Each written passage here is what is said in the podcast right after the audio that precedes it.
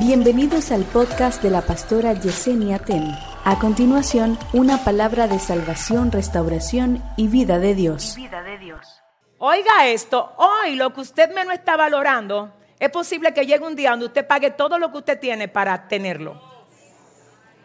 Mire, yo conozco personas que han perdido su fortuna completa tratando de sanar un cáncer. ¿Alguien, alguien está consciente, verdad, doctora, que es así? Es así. Miren, señores, le voy a decir algo. Lo más valioso que nosotros tenemos después de la salvación es la vida. Mire, se lo digo, es la vida. Por eso usted tiene que cuidar, y se lo voy a decir con mucho respeto, usted tiene que cuidar su alimentación. Usted no se puede andar metiendo en sitio peligroso. Usted tiene que cuidarse. Más, usted debe de cuidar hasta la manera como usted maneja y ser prudente. Porque mi pastor, donde yo me convertí, siempre decía que el ángel de Jehová se desmonta del carro cuando usted pasa de 70 millas. El ángel, de, el ángel de Jehová acampa alrededor de los que le temen y lo defiende. El ángel de Jehová dice, mátate tú. Yo no. Ah, ah, ah, ah. No, porque hay gente que, que porque tienen al ángel de Jehová, ellos abusan. Dile al que te queda al lado que no abuse, te dice el ángel del Señor. Ay, Dios mío. Yo le digo a ustedes, miren,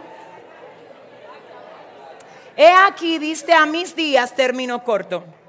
Los días son regalo de Dios. ¿Cuánto tú pagaste para levantarte hoy? Hay gente que no le dan gracias a Dios, se van directo para el trabajo, que, que tienen mucho, mucho que hacer y que por eso no oran.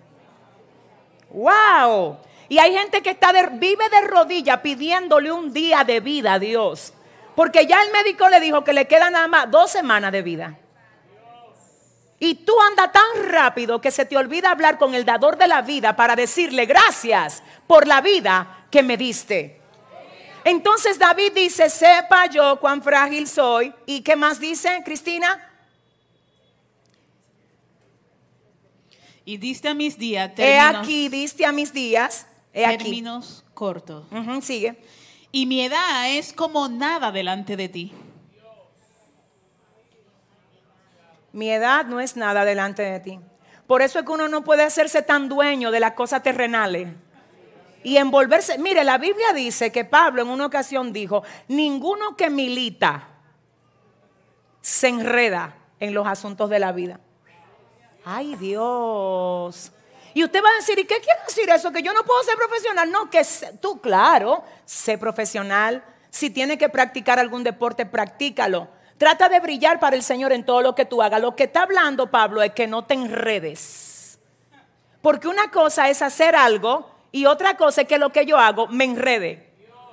¿Dónde está el problema de la mayoría de nosotros? Que Dios a veces incluso nos deja hacer cosas que nos gustan. Pero ¿cuándo es que Dios hace que el asunto ya a ti no te funcione? Cuando Él ve que lo que tú estás haciendo te está enredando. O sea, yo lo puedo hacer, pero hacerlo sin que me enrede. Si me enreda, ¿qué es lo que significa que te enrede? Que te desconecta de lo de Dios y tú le comienzas a dar más valor a lo que perece que a lo que permanece. Ya se vuelve más importante para ti ir a un trabajo que venir a la iglesia. Si a ti te resulta más importante trabajar que congregarte, usted está enredado. Se lo digo. ¿Por qué? Porque ninguno que milita se enreda en los asuntos de la vida. Y le voy a decir algo más. Miren, no se asombre usted. Si usted tiene un negocio, por ejemplo, qué sé yo, cualquier negocio que sea, y la mayoría de clientes le comienzan a llegar los lunes, los miércoles y los domingos. Yo lo único que pregunto es, ¿dónde, ¿dónde están esos clientes los viernes? ¿Los martes? ¿Usted me está entendiendo lo que yo le estoy diciendo? ¿Por qué que los clientes nada más vienen aquí los domingos? Esos clientes no lo está mandando el Señor. Esos son planes para que tú te enredes. Pero cuando a ti no te llegan muchos clientes ni los jueves, ni los viernes, ni los martes, ni los sábados, y cuando te llega la fila de clientes el lunes, el miércoles y el domingo, tú le dices, no me enredo. Ustedes quieren que yo trabaje, yo trabajo los martes y trabajo también los lunes, pero hasta las... Déjeme ver, va a depender de donde usted viva. Espérese. Tengo que cuidarme. Porque algunos viven en Herrera y otros viven para allá, para Jaina, y le coge como tres horas venir aquí.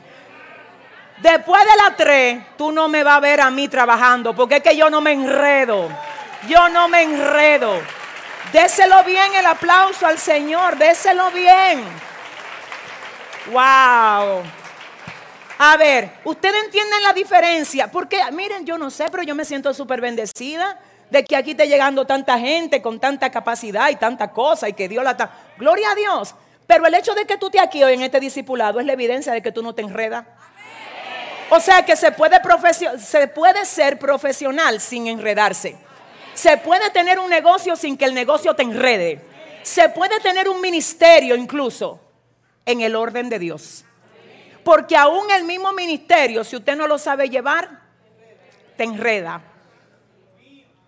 No llene su agenda a tal punto que no le dé tiempo para hablar con el dueño de la agenda. Ay, yo siento la gloria de Dios. No te ocupe tanto de que predicando para arriba y para abajo, a tal punto que tú no saques un día de ayuno para tú consagrarte. Y que tú también no vengas por lo menos un día a tu iglesia a recibir. Porque en la medida que tú recibes es entonces que también tú puedes impartir a otros, ¿verdad que sí? Entonces en esa dirección seguimos, Cristina. ¿Qué más dice? Ciertamente es completa vanidad todo hombre que vive. Ay, no, Dios mío, déjamelo ahí. He aquí, diste a mis días término corto, mi edad es como nada delante de ti. Ciertamente es completa vanidad todo hombre que vive. Ah, pero la gente pensaba que nada más vanidad era tener una ropa bonita, andar en un vehículo, tener una... No, señores, vanidad es la vida misma. Aquí no está diciendo que vanidad es lo que el hombre tiene. Aquí ahora me dice el salmista que vanidad es también todo hombre. Pero ahora lo que hay que ver es qué es lo que significa la palabra vanidad. ¿Qué es lo que significa? Porque nosotros creemos que vanidad es cosa cara. Ah, eso es vanidad. ¿Cuánto te costaron esos zapatos? Ah, 100 dólares, eso es vanidad. Tú eres vanidad. Los zapatos no, tú eres vanidad. Pero ¿qué es lo que significa vanidad? ¿Qué pasa? Es vano, que se desvanece. El salmista tiene tanto entendimiento que dice, es vanidad todo hombre que vive. ¿Por qué es vanidad? Porque usted no me puede decir a mí, usted no me puede decir a mí que todavía usted llama de vez en cuando a qué sé yo, a quién, al, al abuelo de su bisabuelo ya eso pertenece a sus ancestros.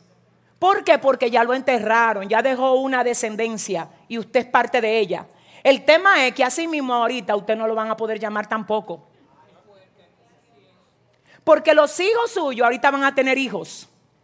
Y ahorita usted va, a, oiga lo que pasa, usted va a ser abuelo si ya no lo es. Si es abuelo, ahorita va a ser bisabuelo.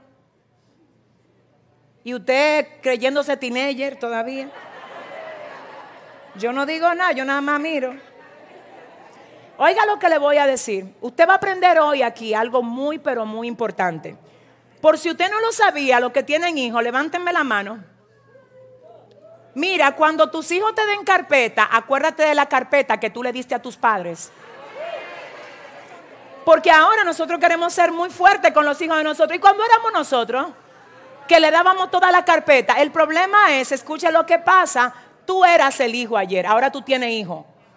¿Tú ves cómo antes los muñequitos presentaban a las abuelas con unos lentecitos, un moño, los cabellos blancos? Ya las abuelas de ahora, nada que ver con eso, mi amor. Ahora uno no sabe quién es la abuela y quién es el nieto, porque son, no, de verdad, esto, esto está terrible. El problema es que no importa cómo usted trate de, parecer la nieta o el nieto, como quiera no vamos de aquí. ¿Por qué? Porque dice el salmista, es vanidad. ¿Quién es vanidad? Él no dice algunos. Ay, o sea que los evangélicos también. Ay Dios, pero ¿qué es lo que significa? Que pasa, que no permanece, que se desvanece. ¿Qué más dice Cristina? Ciertamente como una sombra es el hombre, ciertamente en vano se afana. Ay, esos afanes. Ay, esos afanes.